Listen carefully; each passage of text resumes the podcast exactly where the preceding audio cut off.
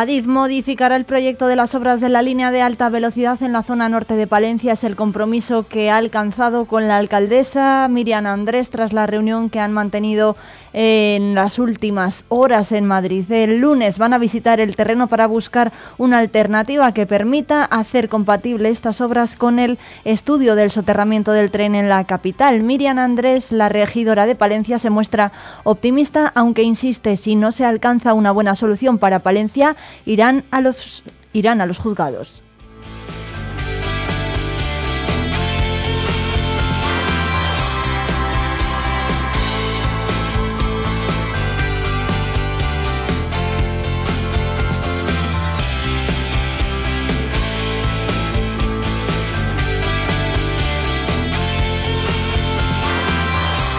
Nuestro tema de apertura y que analizaremos además en nuestro tiempo de análisis y tertulia. Lo vamos a hacer a partir de las 8 y 20, pero antes hay otros asuntos porque el subdelegado del Gobierno en Palencia, Ángel Domingo Miguel, recordó ayer a todos los jóvenes que cumplan los 18 años en 2023 que hasta el próximo 23 de septiembre está abierto el plazo de solicitud para obtener el bono cultural joven. Estos jóvenes consiguen 400 euros para adquirir y disfrutar de productos y actividades culturales por el mero hecho de haber nacido en el año 2005. No hay más requisitos, ha manifestado el subdelegado, y esta es ya la segunda edición de un programa puesto en marcha por el Gobierno de España en 2022. Los más de 500.000 jóvenes que a lo largo de 2023 cumplen 18 años en España, 21.200 en Castilla y León y 1.300 en Palencia son potenciales beneficiarios de esta invitación a entrar en la edad adulta de la mano de la cultura.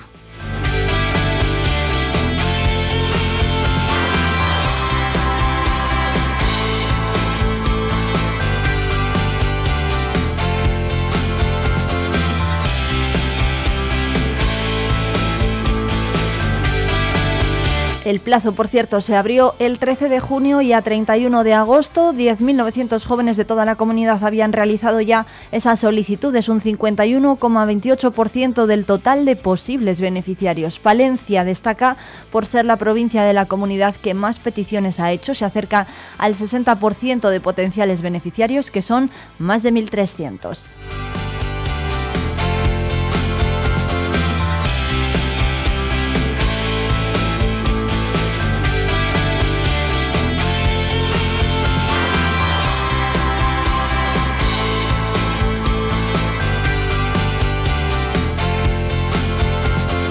Este es uno de los asuntos que pueden leer en la edición de hoy de Diario Palentino, pero hay otras cuestiones porque han trascendido algunos titulares de otra reunión que ha mantenido en las últimas horas Miriam Andrés, la del director general de deportes de la Junta de Castilla y León. El objetivo era analizar las posibilidades de reapertura de las piscinas del campo de la juventud cerradas desde 2020 y para el ayuntamiento son imprescindibles para dar servicio a la zona sur de Palencia. De momento tan solo se han iniciado contactos con muy buena sintonía, ha dicho la alcaldesa, y se han empezado a retomar conversaciones. Desde el ayuntamiento se realizarán los estudios jurídicos oportunos para una posible cesión. Escuchamos a Miriam Andrés, alcaldesa de Palencia.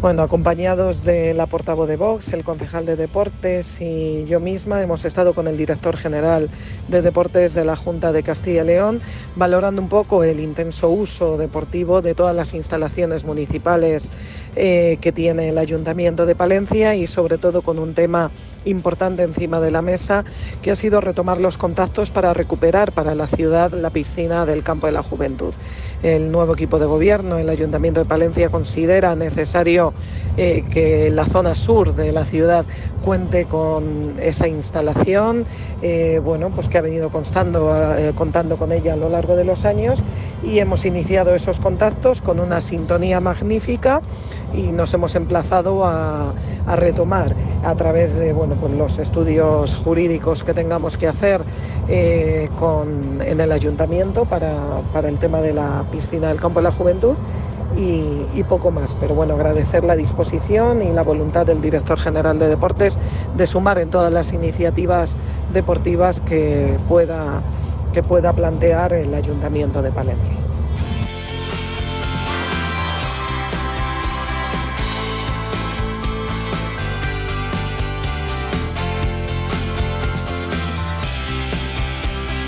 Y la asociación Salvemos la Dársena aseguró ayer que se plantearán ir a los tribunales si el Pleno del Ayuntamiento de la capital aprueba definitivamente en la próxima convocatoria, que tendrá lugar el 21 de septiembre, el PERI 5. Entienden que hoy por hoy tienen más que motivos para acudir a los tribunales si se votase que sí. Tienen claro, manifestó el, el abogado portavoz del colectivo, que en el juzgado se puede revisar este asunto. Actualmente la entidad está atenta a los movimientos que puedan darse en el consistorio antes de la sesión plenaria, como la publicación de informes, especialmente uno de la Secretaría General. En función de ello, han manifestado podrán avanzar en lo que ocurrirá el día 21. Ante esta cuestión, Joaquín Reyes ha insistido a los concejales de la Corporación Municipal a obrar con criterio político, libertad y atendiendo exclusivamente al interés general de la ciudad.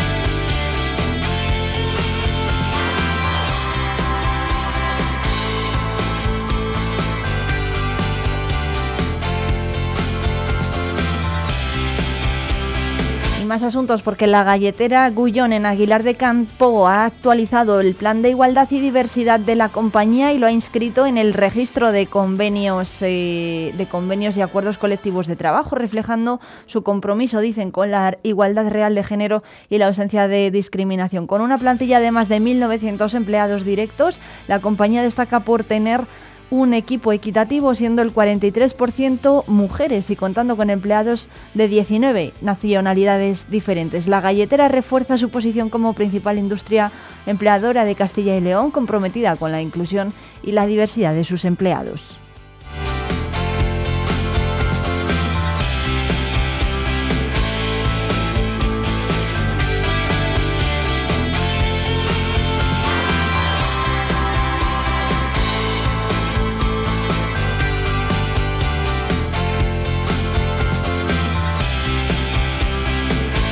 Y Usman Diaye llega cedido al Thunder Palencia, el ala pivot, internacional senegalés de 2 metros 10 y 19 años. Se incorpora al club palentino, al conjunto palentino procedente del Vasconia. Usman Diaye, que nació en el año 2004 en Senegal, ya es nuevo jugador del cuadro morado de cara al estreno en la ACB. Un joven que se incorpora al equipo que entrena Marco Justo para cubrir el espacio dejado por la grave lesión de Iván Cruz. Llega a Palencia ha cedido por el Vasconia y, está, y se ha formado en el Dragosdorf alemán, con el que disputó la Pro B, la tercera división en importancia del país. Fichaba por el Vasconia a final de la campaña 2021-2022.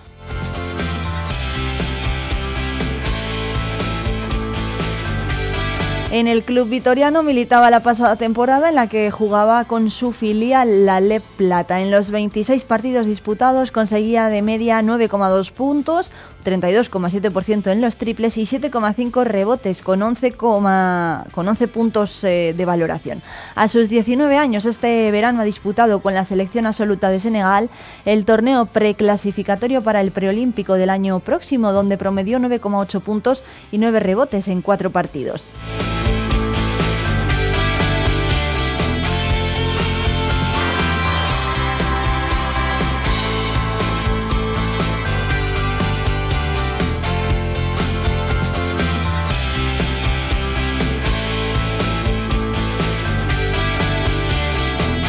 Saludos de quien les habla, son las 8 y 10. Soy Irene Rodríguez y hasta las 12 les voy a acompañar en directo en Vive Palencia, en un día en el que, si, por, si, no, si no lo han notado, está lloviendo a cantaros en la capital.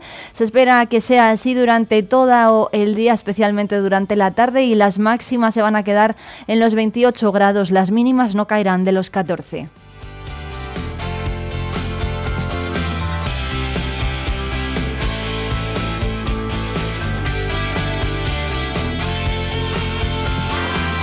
Situación similar tendrán más al norte en puntos como Velilla del Río Carrión, donde los termómetros se van a mover entre los 11 y los 22 grados y se esperan tormentas durante toda la jornada, especialmente durante la mañana y primera hora de la tarde.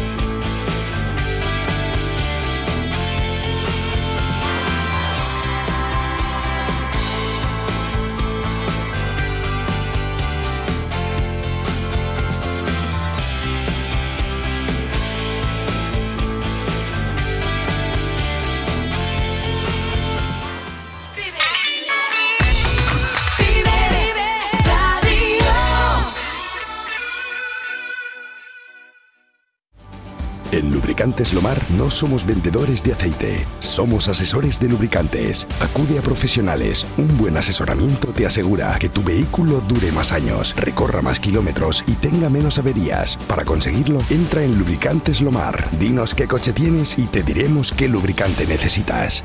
Calefacción y Fontanería Torices les espera ahora en sus nuevas instalaciones ubicadas en la calle Francia, parcela 104. Experiencia y soluciones a medida en todo tipo de instalaciones de calefacción, fontanería, suelo radiante, calefacción y fontanería Torices, ahora en calle Francia 104. Cerrato por vacaciones. Descubre los 40 pueblos de esta comarca palentina. Déjate sorprender por lugares singulares y únicos. Viaja en el tiempo a través de sus barrios de bodegas, algunos con más de 500 excavadas, o visita el mejor centro de enoturismo de España. Conoce sus secretos en el Museo del Cerrato Castellano y todo ello aderezado por una oferta enogastronómica de calidad. Cerratopalentino.es. Saborear lo auténtico. Riesgo Metal, tu taller de carpintería metálica, aluminio y hierro. También automatismos de puertas. Riesgo Metal, en calle de los Bordadores 20, Valencia. Vive la información con Vive Radio Palencia, con Irene Rodríguez.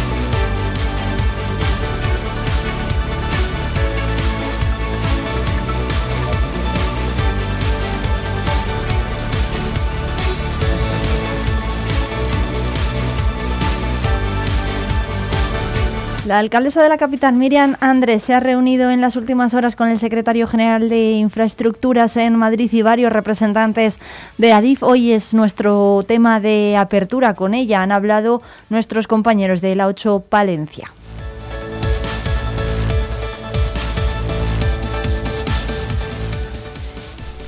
Nos encontramos con la alcaldesa de Palencia, con Miriam Andrés, porque queremos que nos cuente cuál ha sido el, el, resultado de esa reunión que mantuvo ayer en Madrid con representantes del Ministerio y de ADIF para intentar buscar una buena salida, una solución pues a las obras que se están eh, construyendo en el norte de la ciudad y que tienen que ver con ese enlace de la línea de alta velocidad a Cantabria. Hola Miriam, ¿qué tal? Hola, ¿qué tal? Pues bien, la verdad es que fue una reunión muy intensa, fue una reunión muy intensa en la que quiero agradecer la predisposición de voluntad de acuerdo y de diálogo que tienen tanto el Ministerio de Transportes como el propio administrador de infraestructuras, ADIF. ¿no? Yo creo que llegamos tarde, eso hay que contextualizarlo. Si en octubre de 2021, cuando llega esa carta tanto Ayuntamiento como a Junta de Castilla y León, nosotros hubiéramos puesto sobre la mesa todas estas cuestiones, pues seguramente la solución técnica, normativa, hubiera sido más sencilla. Ahora mismo estamos esperanzados, porque por esa voluntad de acuerdo que han manifestado, pero también tenemos que ser capaces de que técnicamente y normativamente sea viable. El ayuntamiento sigue eh, en lo que seguíamos antes de ir a Madrid, ¿no? Nosotros tenemos un modelo de ciudad donde la barrera del ferrocarril, mm, nuestro ideal es que desaparezca. Un salto del carnero tal como está proyectado ahora mismo en esa eh, obra en ejecución, no solo no lo hace desaparecer, sino que fomenta esa división entre barrios y entre zonas de la ciudad, algo que nosotros no tenemos contemplado ni en la futura revisión del Plan General para la ciudad de Palencia, ni mucho menos en nuestro modelo de ciudad. ¿no? Por lo tanto, expectantes ante ese mes de plazo que nos ha solicitado ADIF, que va a empezar a trabajarlo conjuntamente con el concejal de urbanismo y van a empezar este mismo lunes que han quedado sobre el terreno para ver qué soluciones se pueden aportar. Alcaldesa, para que nuestros oyentes pues comprendan en qué consiste esa obra, mm, vamos a aclarar algunas dudas, ¿no? ¿Dónde se están ejecutando? ¿Por qué? ¿Y qué es eso del salto del carnero? Bueno, se está ejecutando un proyecto constructivo, como bien has dicho, de alta velocidad a Cantabria, conseguido a través de los fondos Next Generation para eh, generar infraestructuras de cara al corredor atlántico. Por lo tanto, esto viene comprometido con un plazo de ejecución de 30 meses y que tienen que entregar sí o sí. ¿Qué pasa? Que el proyecto constructivo de la alta velocidad a Cantabria en su salida de Palencia, el estudio informativo del soterramiento en 2010 y el boletín oficial del 2018, cuando ya se planteaba toda esta salida de la zona norte eh, a Cantabria, dicen que tienen que hacerse compatibles. Es decir, esa obra que se está ejecutando ahora tiene que ser compatible con el estudio informativo del soterramiento. ¿Por qué el ayuntamiento mantiene que ahora no es eh, compatible con el soterramiento? Primero, por algo muy fundamental. Nos quita medio kilómetro de soterramiento. Es decir, las obras que está ejecutando ADIF empiezan, digámoslo así, ese salto del carnero, esa salida donde las vías tienen que ir superpuestas porque no pueden ir al mismo nivel, empiezan medio kilómetro antes en la ciudad. Por lo tanto, para nosotros el impacto visual, el impacto paisajístico, el impacto que tiene que ver en la integración de las dos partes de la ciudad es brutal. Eh, eso es lo que les hemos pedido que se replantee. ¿Qué tiene que hacer Adif? Ver cómo en ese eh, margen que tiene de juego en una obra ya contratada puede hacerlo, puede hacer una mayor integración eh, de ese salto del carnero paisajísticamente y visualmente en la ciudad, porque el Salto del Carnero también está en el estudio informativo del 2010, y cómo sobre todo puede recuperar ese medio kilómetro que a nuestro juicio es lo que lo hace verdaderamente incompatible con el estudio informativo del soterramiento. Claro, ese es el problema, ¿no? Ese medio kilómetro que le resta al soterramiento planteado en el año 2010 y además que este salto del carnero, esa figura eh, contemplada dentro de, los, de la terminología de, de ADIF, de los ingenieros, mm, pues supone también construir un muro, ¿no? Que, va a hacer pues que todavía la ciudad esté mm, pues más partida, que es todo lo contrario a lo que mm, ustedes defienden. No es tanto un muro como una pasarela, ¿no? Una pasarela en la que Adif es verdad que se comprometió desde el principio a que fuera diáfana, pero yo entiendo que una pasarela no deja de ser otra barrera, independientemente que veas parte de la ciudad que está al otro lado de la pasarela. Por lo tanto, sí, ese medio kilómetro es fundamental para qué? Para que ese salto del carnero comience medio kilómetro eh, más tarde en el recorrido de la salida de la ciudad que lo que lo está haciendo ahora con la obra en ejecución. Miriam, ¿ustedes mantienen ese objetivo de luchar por un soterramiento para Palencia? ¿Es viable, no sé si a medio, largo plazo? Bueno, para empezar, sí que me gustaría matizar que estos son dos cosas totalmente separadas. Es verdad que lo ha resucitado, ¿por qué? Porque al final la incompatibilidad es con el soterramiento y con el estudio informativo. Ahora mismo la voluntad del ayuntamiento no puede ser otra que la que se dilucidó en un pleno en 2018, en la que todos los grupos políticos con representación en ese pleno apuestan por el soterramiento como la mejor forma de integrar el ferrocarril en la ciudad. ¿Apostamos? Claro que apostamos. Es verdad que el Grupo Socialista hace cuatro años, eh, cinco años, eh, no quería resucitar ese debate para generar falsas expectativas? Es cierto. Es verdad que ahora a través del Ministerio de Transportes se están ejecutando al menos cinco soterramientos en el territorio nacional? También es cierto. Por lo tanto, eh, el Ayuntamiento de Palencia, en la defensa del interés general, en la defensa de una ordenación, de una planificación de ciudad, de un modelo de ciudad acorde con el siglo XXI, totalmente integrado tiene que seguir apostando por esa fórmula que ya en 2010 el propio Ministerio dijo que era la más viable, por supuesto. ¿Que eso quiere decir que nos vengamos con el soterramiento debajo del brazo antes de que acabe el año? No. No, tenemos que ser claros y tenemos que decir a la ciudadanía las cosas claras. Ahora mismo hay un gobierno en funciones, un gobierno en funciones que no puede comprometer una obra, me da igual, de 150, 200 o 300 millones para integrar un ferrocarril en una ciudad. Por lo tanto, vamos a esperar primero a que se vea quién o qué eh, sale en estos meses de gobierno el coste actualizado nos lo pasará el gobierno que salga de las negociaciones que están previstas y una vez que tengamos ese coste actualizado, que esperamos tenerlo pues a principios del año que viene, nosotros nos sentaremos con los portavoces de los grupos y se lo plantearemos a toda la ciudad. Es decir, hay una inversión millonaria. Esa inversión millonaria tiene que ser parte toda la ciudad y decidir entre todos, vamos a pelear por ese soterramiento, vamos a pelear. Y si la ciudad, en representación de sus grupos políticos como en sus organizaciones civiles, como un sentir generalizado, decide pelear por el soterramiento, tengan bien claro que este equipo de gobierno va a pelear con uñas y dientes, sea quien sea el resultado del gobierno de estos meses, para ese soterramiento, más con un compromiso, eh, además adquirido por el presidente de la Junta de Castilla y León hacia la ciudad de Palencia, que independientemente de lo que toque poner, ellos pondrán su parte porque es verdad que se ha hablado de 15 millones. Y aquí también me gustaría aclarar algunas cuestiones. 15 millones se establecen en un protocolo de colaboración entre el Ministerio y el Ayuntamiento y la Junta de Castilla y León en 2008 en 2008, es decir, dos años antes del el informe del estudio informativo del soterramiento.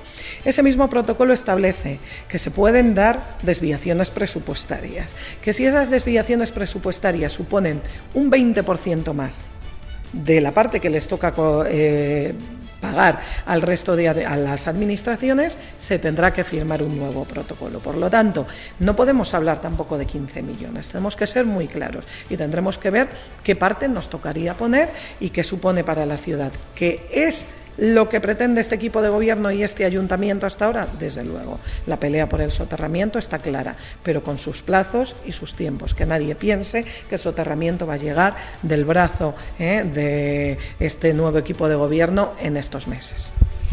Está bien aclararlo porque eh, sí que hemos notado cierta pues, eh, pues dudas entre los ciudadanos que no sabían diferenciar muy bien entre un proyecto y otro.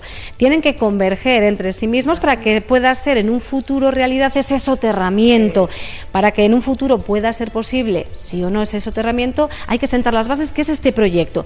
Que en resumidas cuentas, han venido ustedes bastante optimistas de esa reunión y el lunes estarán aquí los técnicos de ADIF para buscar la mejor solución esperemos. Eso es, no solo ellos viéndolo in situ, además con el compromiso de la directora general de planificación de ADIF, a la que se lo agradecemos muchísimo, sino con el compromiso nuestro, tanto del concejal de urbanismo como de la jefa de planeamiento urbanístico, de poner encima de la mesa posibles soluciones para facilitar también esa tarea de búsqueda normativa ADIF. ¿no? Yo creo que aquí somos dos partes y dos partes muy implicadas y que llegar a un acuerdo debiera ser eh, prioritario para no acabar en los juzgados, que uno entra en los juzgados de una manera y nunca sabe cómo sale.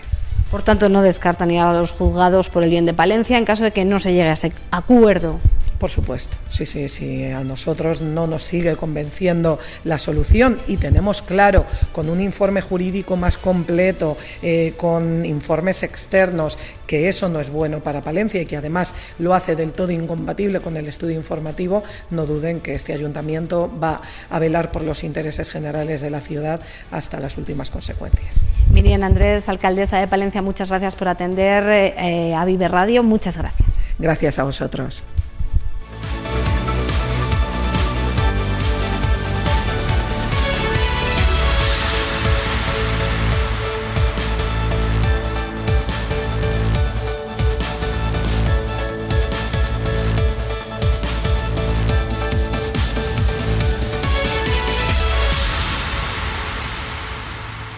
Bueno, 8 y 25, así llegamos con las palabras de Miriam Andrés a esta hora de la mañana en la que terminamos semana. Hoy es viernes 15 de septiembre y nos acompañan ya en la mesa de análisis y tertulia eh, Goyo Marlasca, que es el profesor de francés en el Instituto Trinidad Arroyo. Buenos días, ¿qué tal? Hola, buenos días, Irene, un placer. Bueno, pues eh, oye, llueve muchísimo, ¿eh? Habrás traído paraguas.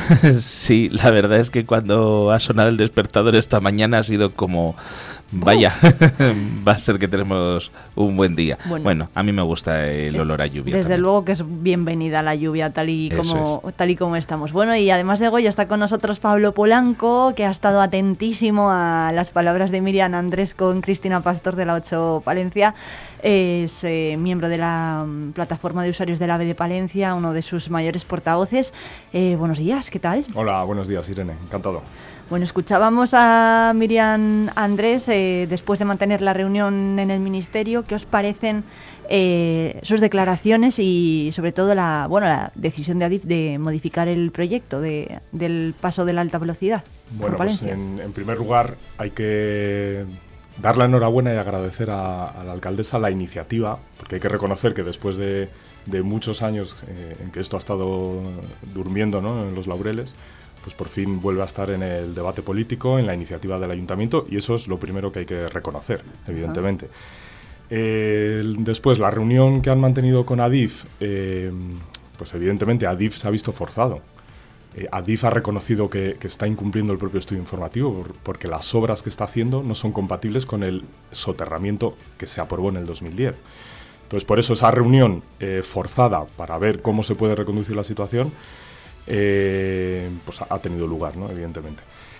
Eh, los resultados, que ADIFE vaya a revisar el proyecto en el plazo de un mes, que es lo que le han dicho, pues eh, estamos expectantes a ver en qué va a consistir esa, revisión.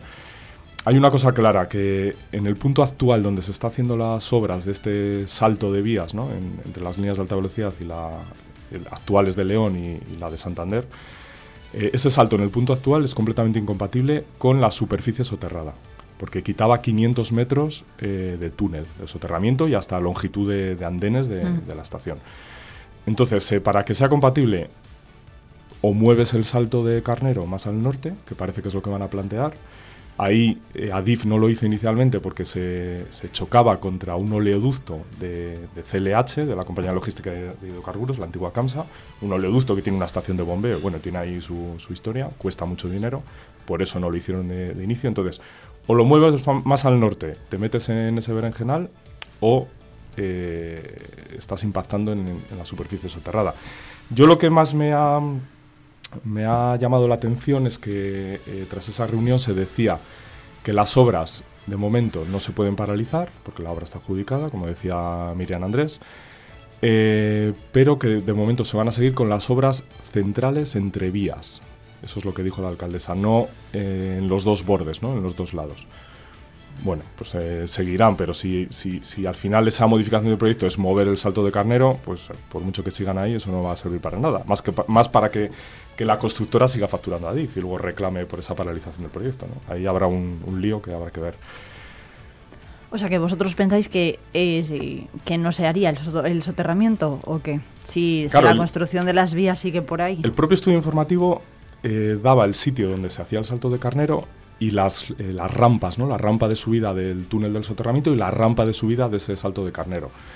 Eh, para que fueran compatibles, eh, ese salto de carnero salía a una cota de menos 8 metros, más o menos.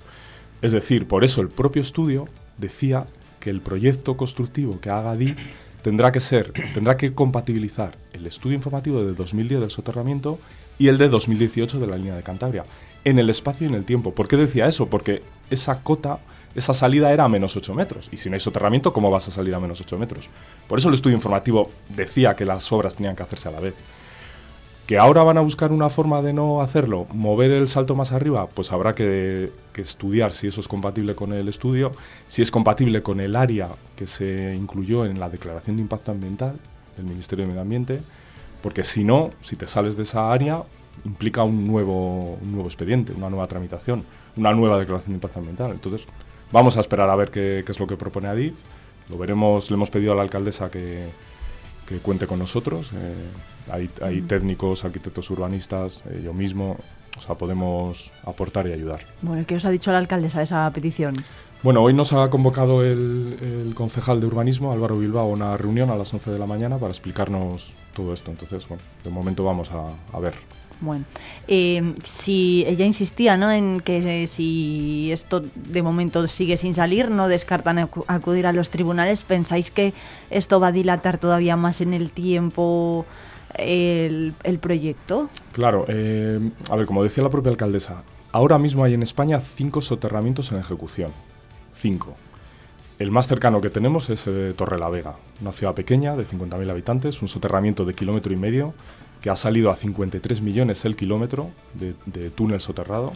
Hay otro similar en Lorca, ciudad de 90.000 habitantes. Ahí ha salido a 120 millones el, kilómetro de túnel porque es una zona de altísima actividad sísmica, con unos refuerzos de hormigón que no tienen nada que ver con, las circunstancias de Palencia. Es decir, aquí se andaría entre esos 50-60 millones de kilómetros que los técnicos siempre han dicho para el túnel. Cuando se habla, también hay que, hay que decirlo, cuando se habla de que el soterramiento se presupuestó en su día en 360 millones de euros, eso no era el túnel de los 2,7 kilómetros, eso era una actuación de 10 kilómetros. Porque como en la época del 2008 aquí todo valía y íbamos a forrarnos vendiendo terrenos, pues pagábamos media obra de, de ADIF, incluso fuera de la capital. Entonces ahora hay que circunscribirse que 2,7 kilómetros eh, sale a unos 50-60 millones máximo por kilómetro. Ese va a ser el precio y hay más soterramientos. ahora ya no es, eh, es que no se puede hacer, no, es que se está haciendo ahí al lado. Entonces, eh, Torrelavega y Palencia no, pues que eso lo tiene que explicar el gobierno central, ¿no? Hay que llegar a un acuerdo político, esa es la vía. Y esta semana que van a venir los técnicos de ADIF a ver las obras, ¿qué, pensáis que van a... Bueno, ¿qué, esperáis de estas visitas? Pues eh, yo creo, o creemos, vamos, que, que es una visita más bien institucional, porque viene la presidenta de ADIF el lunes, eh, o una visita quizás de cara a la prensa. Porque es decir, en un, proyecto donde va un salto, donde deja de ir, no se decide viendo la obra. Se decide con los planos y con los topógrafos y con el estudio civil, con el proyecto y con, todo lo que hay en una empresa de ingeniería, no, no la presidenta David viendo ahí lo que hay. Entonces, está bien porque se supone que es un, un acercamiento al ayuntamiento para buscar una solución pero bueno, hay que verlo. Pero eso lo van a hacer también, ¿no? Ese trabajo sobre los planos y con los ingenieros y topógrafos y demás. En el plazo de un mes, sí. Vamos a ver. Bueno, eh, Goyo, que estás aquí calladín. Claro, no, hombre, es que, oye, hay que escuchar al que sabe, ¿no? Quiero decir, porque yo la verdad reconozco que no soy usuario habitual del tren, porque tengo la suerte de trabajar y vivir en Palencia, entonces pues voy andando a casi todos los sitios, ¿no? Entonces sí que es verdad que yo desde fuera para mí este tema del soterramiento es esa sensación de que lleva años y años arrastrándose y siempre la polémica y que si unos están a favor, otros están en contra. Mm, yo personalmente la sensación que tengo es que llevan años diciendo que se va a hacer, pero luego nunca se ponen de acuerdo. Entonces, la sensación desde fuera, uno ya no sabe si es por culpa de un gobierno central, de cualquier partido político, porque en estos años han pasado todos, eh, si es por culpa del ayuntamiento o no sé qué otras administraciones. Pero la sensación que uno tiene desde fuera es no se ponen de acuerdo y entonces la obra se queda ahí en stand-by. Y, y, se sigue sin hacer. A mí me has dejado un poco sorprendido, Pablo, cuando has dicho que, por ejemplo, un Torre la Vega, un Lorca, ciudades bueno, pues similares en población o en infraestructuras a la nuestra, resulta que tienen esa, eh, em, esa posibilidad de soterramiento. Bueno, igual lo que hay que hacer es actualizar los datos y ahora que parece ser que todos los grupos políticos están a favor del soterramiento y que se puede llevar a cabo, bueno, pues igual ahora lo que sí hay que hacer es, bueno, vamos a ponernos con ello. Y, y yo la verdad es que no entiendo muy bien eso de no paralizar las obras, porque yo entiendo que igual habrá que paralizarlas aunque sea un año, y decir, vamos a estudiar esto, a ver cómo podemos continuar con ello. No sé, yo esto de estar a la vez haciendo obras y a la vez planteando cómo soterrarlo, mm, la verdad es que me choca un poco desde fuera. Eso la explicación que daban era que hasta que no haya un modificado de proyecto no se puede, no se puede paralizar una obra y porque no había un, una, justificación jurídica, ¿no? Me parece que utilizaron mm. esa palabra. Eh, Desconozco los detalles de esa conversación de dos horas y media, pero si una argumentación jurídica no se considera que no estás cumpliendo el estudio informativo, que es la ley que ampara esa obra, pues no lo sé. Pero falta la denuncia, ¿no? De alguien que, haya puesto al menos la nuestra, el argumento. La nuestra de la plataforma ya está desde hace casi tres, vamos, desde hace tres meses, en el Ministerio de Transportes y en el Ministerio de Transición Ecológica. Y hay otra, además de, un exconcejal, eh, presentada al ayuntamiento por este tema, también hace tres meses. Está claro, a ver, está claro que a la, obra le daría un vuelco enorme a la ciudad.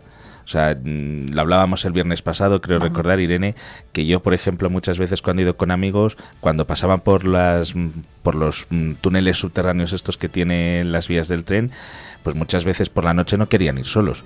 Entonces, está claro que la obra yo creo que haría mucho a esta ciudad pero lo que no entiendo es por qué lleva tantos años parada en un cajón si ahora, ahora sorprendentemente todos los partidos parece que están de acuerdo. Mm, no sé, ¿qué ha pasado estos años? A ver un poco, es lo que nos preguntarían, vamos, yo por lo menos. A ver un poco la historia de, cómo se llega al soterramiento es muy antigua, es de la época de Leodoro Gallego, donde se plantearon se plantearon muchas opciones, incluso un viaducto para, elevar las vías, sacarlo de la ciudad, soterramiento largo, soterramiento corto, hubo muchas cosas. Entonces, cuando finalmente se, se ponen de acuerdo y consiguen ese, esa aprobación o ese acuerdo con el Estado, es en un protocolo que se firma en el 2008 que estaba mm, todavía el PP en el gobierno central y aquí el PSOE. O sea, que esto indica que no es un tema de, eh, colores. Eh, eso es. Claro. Después, en el 2010 es cuando sale aprobado por el Ministerio de Fomento, eh, pero ya nos estamos metiendo en plena crisis, recesión absoluta y se, da, se va al traste toda la historia. El tema es, lo que dices tú, cómo esos otros cinco soterramientos que están ahora mismo en España, en ciudades similares, de población incluso más pequeña, ahora se están haciendo en Palencia no. Pues porque en Palencia, en estos años anteriores, pues hemos estado dormidos en los laureles. O sea, no puede, es, inadmisible, inadmisible que, que Adif eh, contactara con el ayuntamiento, mandar una carta certificada en el 2019 para consensuar o para informar o para hablar de este proyecto y que nadie contestara. Sí, la sensación de que estaba dormido el tema, es que, yo de hecho en los últimos años no recuerdo que este tema volviera a salir ni en campaña electoral ni no, ni no no. recuerdo que este tema hasta ahora, hasta hace poquito cuando hemos empezado a ver las reuniones de la alcaldesa. esa carta de 2019 que no obtiene respuesta por parte del ayuntamiento es justo después de la aprobación de, la obra de, del AVE de Cantabria en el 2018 por un gobierno del PP. Y aquí estaba un ayuntamiento del PP y después en el 2021 vuelven a informar de estas obras y tampoco se contesta. Pero ¿dónde llegan esas cartas? ¿En pues qué mesa están? Está claro que paciencia hay que tener, me parece a mí, hasta que... Em, hay una cosa que ha dicho Víctor Torres estos días que ha sido que, mm, bueno, que mucha suerte a Miriam Andrés, pero que una cosa es parar las obras de Adif y otra el soterramiento, que son dos cosas diferentes que os parece, bueno, lo estabais mencionando ya, el papel de la oposición en estos años y el que está haciendo ahora. Mm, claro, yo es que es esa sensación. Yo era un tema que para mí estaba como olvidado prácticamente. ¿eh? Y yo francamente creo que para gran parte de la ciudad sí lo estaba. Era como hubo unos años, ah, lo decías tú Pablo, de la época de Leodoro Gallego, como que estaba muy muy en boca de, de todos y de repente es como que el tema fue diluyéndose. Entonces, claro, ahora mm, no puedo evitar que me llame la atención que ahora llegue, por ejemplo, Víctor Torres y, comente eso, ¿no? De mucha suerte. ¿Qué ha pasado estos años? O sea, yo la sensación, desde fuera además lo digo, ¿eh? que yo no pertenezco a ningún movimiento del soterramiento, entonces desde fuera, como ciudadano de Palencia, ¿qué ha pasado estos años mm, para que ahora vuelva a salir tanto el tema? No sé, a mí me choca, yo reconozco que me choca. ¿Pensáis que ha sido a lo mejor por el descontento de los vecinos de, esta zona que, bueno, han empezado a protestar pues bastante, ¿no? por, la puesta en marcha de esas obras. O sea, no nos olvidemos, detonante, no nos olvidemos Que, el origen de todo esto, de esta polémica, es que ese salto del carnero va en algunos casos a 5 metros de las casas de, de los tres pasos, con un muro de 14 metros de altura más 6 metros de catenaria por el tren por encima. Eso delante de tu casa. Tú imagínate eh, los pobres vecinos que, les van a plantar eso ahí. Esos son los que han dado la voz de alarma y los que han, iniciado esta, esta historia. De todas formas, lo que la pregunta, Irene, que decías, de que el soterramiento va separado de, de la línea de alta velocidad de Cantabria, es lo que digo. Vamos a ver qué solución muestra DIF, pero el estudio informativo de 2018 de la línea de alta velocidad de Cantabria, tramo Palencia-Palencia Norte, que es la ley, es la ley que sustenta una obra eh, ferroviaria, el estudio informativo. Dice, se diseñará un proyecto constructivo en el tramo inicial de salida de la capital, que cumpla conjuntamente las prescripciones establecidas en la aprobación definitiva del estudio informativo del proyecto del soterramiento en Palencia y de la línea de alta velocidad Palencia-Alar del Rey. Eh, luego dice, resolviendo la problemática técnica que plantea la conexión en el espacio y en el tiempo de ambos estudios, Por su trascendencia social, este proyecto deberá ser sometido a consulta de las administraciones afectadas, Ayuntamiento y Junta de Castilla y León. Primero, a nivel jurídico lo enviaron para informe, no para consulta. Ahí hay un defecto de forma. Pero segundo, administraciones implicadas, Ayuntamiento y Junta. Aquí nadie se acuerda de la Junta de Castilla y León. Claro. No ha abierto la boca tampoco, ¿eh? No nos olvidemos. Bueno, hay, mm, bueno, traerá cola este tema, sobre todo a partir de la semana que viene también con la visita de los, de los técnicos de ADIF. Hay otro tema que, del que venimos hablando estos días, que es la aprobación del PERI 5, que se lleva al pleno el día 21 de, de septiembre. Los vecinos de la asociación de Salvemos la Dársena han estado han criticado ¿no? estos días a la asociación de Allende del Río, porque en la asociación de Allende del Su portavoz ha dicho que no se oponen al PERI 5 y ahora lo último que, hemos conocido es que no descartarían tampoco ir a los tribunales si, si se aprueba el PERI. ¿Qué os parece el PERI? ¿Sois partidarios de la urbanización, de una urbanización blanda, de dejarlo como está? Eh, no sabe, no contesta. Sí, la verdad es que no conozco bien exactamente las características del proyecto, entonces mm, casi prefiero esperar un poco, ¿no? Pero mm, yo desde luego lo que no entiendo es que la asociación de vecinos de la Dársena mm, diga literalmente que está de acuerdo cuando luego resulta que parece ser, ¿no? Que los vecinos, pues parece ser que no están en esa opinión. No sé, igual les ha faltado alguna reunión o comentarlo, ¿no? Para, para poder ver si, por lo menos poder llevar una voz, ¿no? Una única voz, ¿no? Yo creo que antes hay que hablarlo, antes de salir a, a, a la ciudad y decir, oye, estamos a favor o estamos en contra. Eso desde luego. Claro, Eh, yo, Pablo. yo- sí, yo creo que haya habido, debe, debe haber problemas, ¿no? Es decir, está la asociación de vecinos, que parece que el- su presidente es el que ha hecho esas declaraciones eh, Eso es. apoyando el PERI 5, sin contar aparentemente, ¿eh? lo desconozco, pero sin contar Eso, es por lo menos la sensación que da. Sí. Y luego está la asociación, que dicen que representan a 200 vecinos que están completamente en contra. A ver, eh, Que es un buen número Claro. ya. Quiere decir que 200 vecinos mm, Claro, urbanización. ya es un número para pensarlo. Urbanización de la Dársena. Eh, ejemplos. Tenemos muy cerca la Dársena de Valladolid, que no sé si la gente la conoce, probablemente no, porque está en una zona, está en una zona muy fea de, la- de Valladolid. Justo en la entrada, según entramos desde Palencia, a la derecha, detrás de la policía municipal. Local. sí. Eh, está rodeada de edificios. Parece una avenida con bloques de edificios a los dos lados. Horrible. Eh, claro, que se plantea hacer aquí lo mismo, seguir constru- construyendo bloques de viviendas, pues estéticamente es feo, hay que decirlo. Que se plantea, como decías, una urbanización blanda, una urbanización blanda de, de una zona más verde, con casas unifamiliares, que, que Palencia adolece de esa, de esa zona, es verdad. Tenemos la zona del Paseo de la Julia, pero poco más. Y la gente que, que ahora hay demanda de ese tipo de, de casas unifamiliares, pues están yendo a los pueblos de- del Alfoz, ¿no? Entonces, si se plantea una cosa razonable, más compatible mm, con, la zona mm, medioambiental, ¿no? Eh, más estética, de, no sé, yo no, yo no lo vería mal, pero si se van a hacer más bloques, más de lo mismo, pues... Y que al final es favorecer que la ciudad crezca. O sea, quiere decir, eh, el hecho de crear esas zonas verdes o ese tipo de viviendas, al final lo que contribuye es que la ciudad crezca. Que yo creo que en eso, mm, vamos, no, no somos un Madrid, quiero decir, somos una ciudad pequeña, por lo tanto, el que crezca población a mí me parece que puede estar bien. Y además, eh, Irene, no sé si te acuerdas, el último día que estuve aquí, hace poquito, hablábamos de... ¿Cómo le gusta a Pablo venir a la tertulia? ¿Cuándo fue? El, ma- el martes, Se ¿no? pasa bien. Pues no lo sé, sí, hace muy poquito además. Bueno, hablábamos precisamente de, de si hacen falta viviendas nuevas Sí. o no, ¿no? Y salía una noticia por ahí de que Castilla y León tenía un stock de 30.000 viviendas que no se, no se conseguía Sí, que no se consideraban, sí, que Bueno. no sabíamos si eran nuevas o que Bueno, decías pues- tú, bueno, a ver si es nueva Claro, esa- o no. esas 30.000 son Sí. viviendas eh, to- totales, nuevas y de segunda mano. Me molesta en buscarlo. En Castilla y León hay 928 viviendas nuevas, de obra nueva, sin vender. En Palencia capital son 22 ahora mismo. Y en Palencia provincia son 30. Nuevas de obra nueva, me refiero, una constructora que hace el piso nuevo y lo pone a la venta.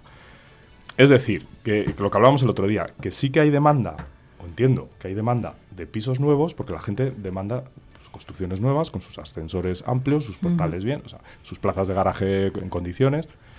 Claro, que si tiras de las viviendas de segunda mano, entre que sin ascensor, sin garaje, el que tiene el garaje no cabe, eh, tienes que hacer unas obras de la de Dios, encima me piden más de la cuenta, el edificio es feo de cojones, pues entras en una dinámica que al final hay demanda de obra nueva, por lo cual estas actuaciones del PERI 5 de la dársena pues eh, son necesarias para la ciudad. Pero es más, si se hiciera el PERI del ferrocarril, eh, ¿qué construcción habría, por ejemplo, en la zona de San Lázaro, que hay un montón de terrenos?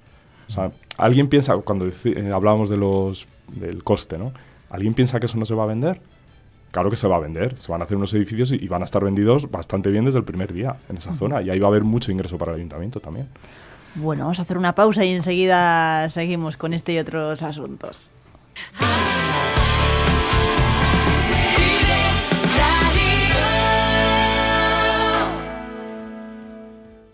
Los agricultores profesionales necesitamos ahorrar tiempo y dinero. Necesitamos semillas de confianza que nos den la tranquilidad de que nuestros cultivos nazcan sanos y fuertes. Necesitamos las semillas más productivas y resistentes que nos den las mejores cosechas. Los agricultores profesionales necesitamos semillas Agropal. Súmate al alto rendimiento. Tú también puedes beneficiarte. Agropal Semillas, únicos en semilla certificada.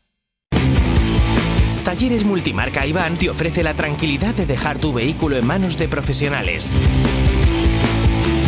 Si buscas un vehículo de ocasión revisado y certificado, visita nuestra exposición.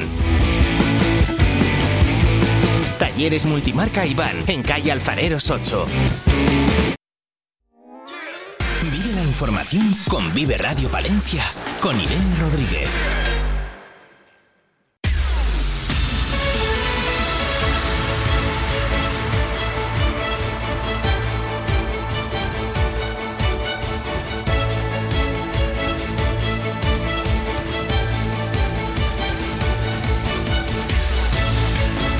8 y 47 minutos, seguimos en la 90.1 en directo analizando la actualidad eh, local y provincial. Eh, estábamos hablando ahora de urbanismo, del soterramiento, de la pasada de la alta velocidad por Palencia, también del Peri 5 y esta semana además eh, cambiando ya de, asunto hemos vuelto a clase ya sí que sí todos los de eh, primaria infantil y secundaria que se han, incorporado estos eh, días, el miércoles a a las clases. bueno, en la universidad se va a mantener el número de alumnos y de secundaria creo que han sido más de 7.000 los estudiantes que, que han vuelto a las clases esta semana.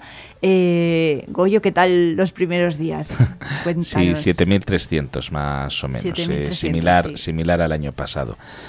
Bueno, pues mm, a ver, mm, nervios como siempre. Yo siempre me han dicho que, que, si te gusta tu trabajo es normal que los primeros días, la vuelta a la rutina, estés nerviosa. Así que, pues nervioso siempre estos primeros días. Empezamos el miércoles con ellos. Mmm, y a ver, pues mm, algunos problemas sí que ha habido. Mm, tenemos una tasa de interinidad del 22 y pico por ciento. En algunas zonas llega al 40%, sobre todo en zonas rurales y más en, en Palencia, que tenemos muchos colegios o CRAS que se llaman, centros rurales agrupados, muy pequeños mm, que cuesta muchas veces que, que, bueno pues que se incorporen profesores y que luego muchas veces la administración en nuestro caso es la Junta de Castilla porque es la que se, se encarga del tema de educación eh, de la educación obligatoria, pues muchas veces cuando manda el sustituto es pues ya ha empezado el curso. Yo para que os hagáis a la idea, eh, yo tengo amigos en colegios de la provincia y bueno y de otras provincias que han empezado las clases faltándoles dos, tres profesores. En nuestro centro empezamos las clases faltando tres o cuatro profesores y estamos en un centro de la capital. Yo sé que en otros centros han faltado más. Por ejemplo, en la zona de Guardo han faltado más profesores. Mm, bueno, yo creo que ahí hay una falta de previsión y de organización muchas veces. Mm, y luego, mm, pues una queja que tenemos muchas veces los profesores, eh, tenemos clases de 30, que yo sé que estoy seguro que ahora la gente dirá, bueno, 30 alumnos que no es tanto. Pero no nos olvidemos que los 30 alumnos del 2023 no son los 30 alumnos que había en, en los años 90 es otro tipo de alumnado y bueno, pues las radios tendrían que ser más bajas para trabajar y ofrecer una educación de calidad. Nos han regalado Smart TVs habidas y por haber en todos los centros eh, públicos, colegios, institutos y demás, pero luego en lo que de verdad hay que trabajar, que es eso, esas bajadas de ratios y que tengamos profesorado desde el primer día para que no tengamos problemas de, de que los alumnos ya estén con guardias y estén solos, eso va más lento. Vamos a decir. ¿A qué te refieres, Goyo, con que el alumnado de ahora es diferente al de los años 90? Me refiero a que mm, es un alumnado mm, mucho más revoltoso. Mm, a ver, a mí me encanta, eh, que una cosa no quita la otra. A mí me encanta dar clases en secundaria, me encanta esta profesión. Pero es verdad que es un alumnado que igual hace 30 años había clases igual con 40 alumnos. Yo recuerdo en el Jorge Manrique tener gente, tener aulas de 40 alumnos en bachillerato y mandabas callar y se callaban. Y ahora mandas callar y bueno, pues hay que esperar. quiere decir quiere decir que es un alumnado que no sé si por las redes sociales y por la evolución de la sociedad no es el mismo y a veces los planteamientos y el funcionamiento, sobre todo por parte de la administración, es pensar como hace 30 años. Bueno, pues mm, no puede ser, la realidad es otra distinta. Bueno, entonces, ¿cómo hay que hacer callar a los alumnos? Pablo ha puesto cara de ser uno de esos alumnos que, bueno, a los que le mandaban callar y no... Es que yo, creo, yo creo que ese problema que dice que los alumnos son más revoltosos empezó, o todo esto empezó en el momento en que eh, esa distancia que había de alumno-profesor desapareció. Eso es. O sea, yo en el momento que, yo, yo, estaba en el colegio La Sierra, aquí de Palencia, eh, yo fui en unos años en la EGB, la hice entera, eh, que los profesores, eh, pues yo cuando estaba en séptimo, octavo de EGB, ya se jubilaron prácticamente todos. Entonces yo fui con profesores muy mayores en su día. Y claro, ya los nuevos que venían, ya, no, no me llames de don, eso chocaba, ¿no? Si toda la vida ha sido el don, ¿no? Yo creo que ahí, ahí empezó la debacle en la que estamos ahora. ¿Pero eso ha supuesto que se le pierda el respeto al profesor?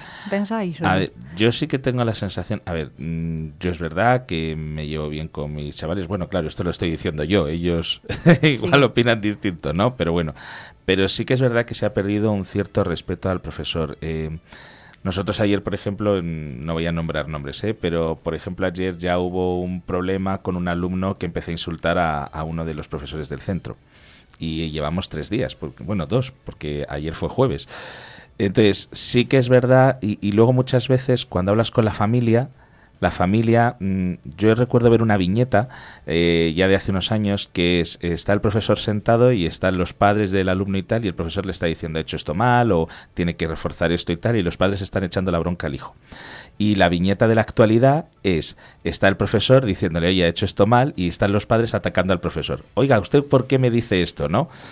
Yo esa sensación sí que la tengo. Claro, es que antes no es que tuvieras miedo al profesor, es que al que tenías miedo era tu padre. Es lo que Como le llamaran del colegio, o sea, eso era impensable. O sea, que mm. llamaran a tu casa porque habías hecho algo, vamos. Claro. La que te caía... Y, yo creo que eso cada vez se ha perdido más. Bien sea por las situaciones de las familias, bien sea... Por eso digo lo de la ratio, por ejemplo, cuando alguien dice 30 alumnos... No, es que, es que ahora el problema es que esos 30 alumnos no son los, los alumnos de antes, no es la realidad que había que hemos vivido nosotros igual de, de cuando hemos estado en el colegio, ¿no? yo recuerdo lo que decías tú, cuando yo estudié en Dominicas y recuerdo llegar y levantarnos y era buenos días, Sor Carmen Rosa, que tengo usted un buen día, Sor Carmen Rosa, cuando se marchaba. O sea, era, era esa forma. Tampoco digo eso, pero sí que es verdad que hay cosas que tienen que cambiar. También yo me acuerdo eh, en quinto de GB que cerraron la Academia Eden y vinieron muchos alumnos. Hmm. Eh, llegamos a ser 42. Entonces, eh, no, te no te puedes permitir que se te revolucione la clase con 42. Claro, es lo que quiero decir. Y yo, por ejemplo, ahora que tengo un tercero de la ESO con 28 chicos que ya me conocen porque ya les he dado clase, y, y claro, pues a ver, hay buen ambiente, las cosas como son, pero es verdad que bueno, pues mm, yo ya he tenido una hora con ellos y ya he tenido que mandar callar tres veces, ¿no? Y eso hace 30 años igual no, no hacía falta con una sola vez.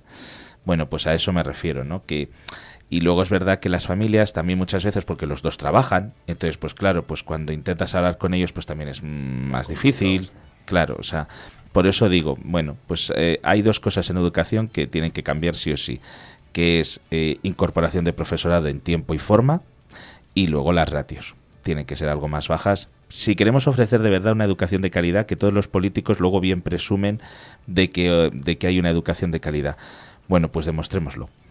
Bueno, eh, sí, bueno, de hecho Castilla y León, ¿no? Siempre está... en Castilla y León estamos haciendo bandera siempre de la comprensión lectora, de, de, lo bien que van los alumnos. Eso es, la, siempre estamos a la cabeza del informe PISA de educación. Y de hecho hace, hace unos años, hace poquito, leí una noticia de que si Castilla y León se desagregara como país independiente, es que estábamos de los primeros del mundo, ¿eh? Sí, estábamos... El cuarto, quinto, o sea, sí que es verdad y eso también pues es labor de, de muchos profesores ahí me incluyo yo, de muchos profesores que, hacemos todo lo posible para que lleguen esos niveles, ¿no? Que es verdad que igual no es la misma situación que en otras comunidades autónomas, que yo ya lo desconozco, pero es verdad que en Castilla y León sí que el profesorado se forma muchísimo y pasa muchas horas que no se ven, porque quiere decir esto es como muchos trabajos, ¿no? Eh, yo recuerdo la frase esa de un atleta no es solo los 10 segundos que corre los 100 metros lisos, es toda la preparación que hay detrás, ¿no? Pues lo mismo en educación, no es solo los 50 minutos o 55 que tenemos de clase, es luego toda la formación que hay detrás y eso contribuye a esos informes. Y a pesar de todas esas lagunas, llegamos a esos niveles. Eh, hay otro dato que, que, hemos conocido en los últimos meses sobre, sobre mm, eh, el ámbito educativo, que es el abandono escolar. Ha caído un 56%, un, casi un 57% en Castilla y León en 20 años y es del 9%. ¿Qué os parece esta, esta cifra? Por ejemplo, en el Trinidad Arroyo, no sé si notáis que los chavales lo dejan o... Eh, a ver, hay un tipo de alumnado además muy marcado por razones familiares, por razones de etnia, por razones que muchas veces es el alumnado que suele abandonar. Muchas veces.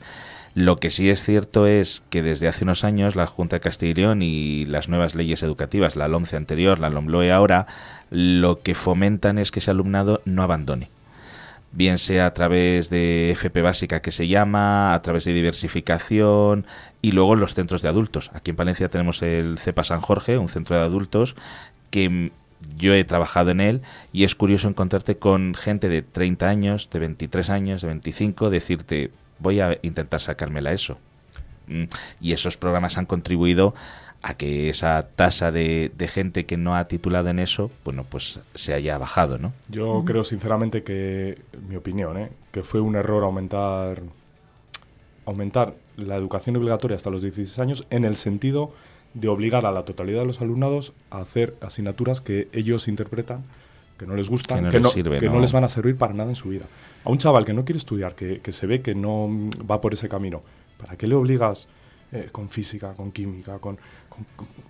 A ver, o sea, lo que pasa es que eso antes se derivaba, en 14 años Mm. ya ibas al FP y tenían una salida Sí. dignísima en industrias, en donde fuera, y no pasaba nada. No, y ahora vamos a ver, ahora que sería octavo de GB, sería segundo de la ESO, si no recuerdo mal, ahora en tercero de la ESO ya pueden ir a FP básica, o sea, ya pueden prepararse para otro tipo de profesiones, peluquería, electrónica, estética y demás.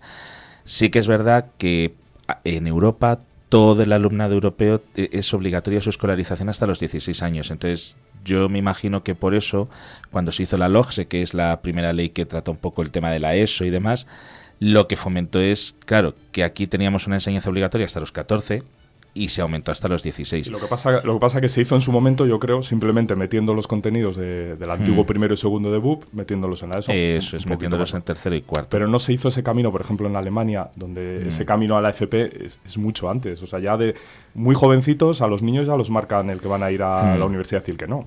Tampoco digo eso, pero Mm, mm, eso hay, es. que buscar, hay que buscar un término medio. ¿eh? Mm, Aquí el, el problema que tenemos es que tenemos leyes educativas buenas, pero no estables. O sea, en el fondo, tanto la que tenemos ahora como la que tenemos anterior, es verdad que en el caso de mi asignatura mm, la ha empeorado un poco, pero bueno, en general son leyes buenas. Y si tú las lees en el, en el BOE, son leyes maravillosas. Lo que falta es inversión para que de verdad esas leyes se pongan a- se lleven a cabo y entonces pase eso y entonces hagamos que ese alumnado que no quiere digamos ir por el camino de la ESO como todos los demás por así decirlo que se le ofrezca una salida bien y que por lo menos tenga una titulación porque es que para trabajar y para todo Sí, hoy es vital es vital al menos tener tener lo que sería la ESO al menos no Bueno, pues eh, Goyo Marlasca y Pablo Polanco, que se nos ha acabado el tiempo, son las nueve. Muchísimas gracias por venir a la tertulia en este viernes. Oye, por cierto, que tenemos página web, ¿la habéis visto? Sí. sí Eh, anoche ah, ya ¿sí? estuve anoche Oye, ya estuvimos así, echando un vistazo así me gusta, muy Solo, bien. solo os falta arreglar el Twitter. Solamente, solamente. Bueno, todo se andará, ¿eh? Todo se andará, todo se andará. Ya os iremos dando noticias que muchísimas gracias. Es un placer teneros aquí cada, cada mañana, pero son las nueve. Hasta dentro de dos semanas o así, ¿no? Sí. vale hasta luego Gracias, Irene. Hasta luego.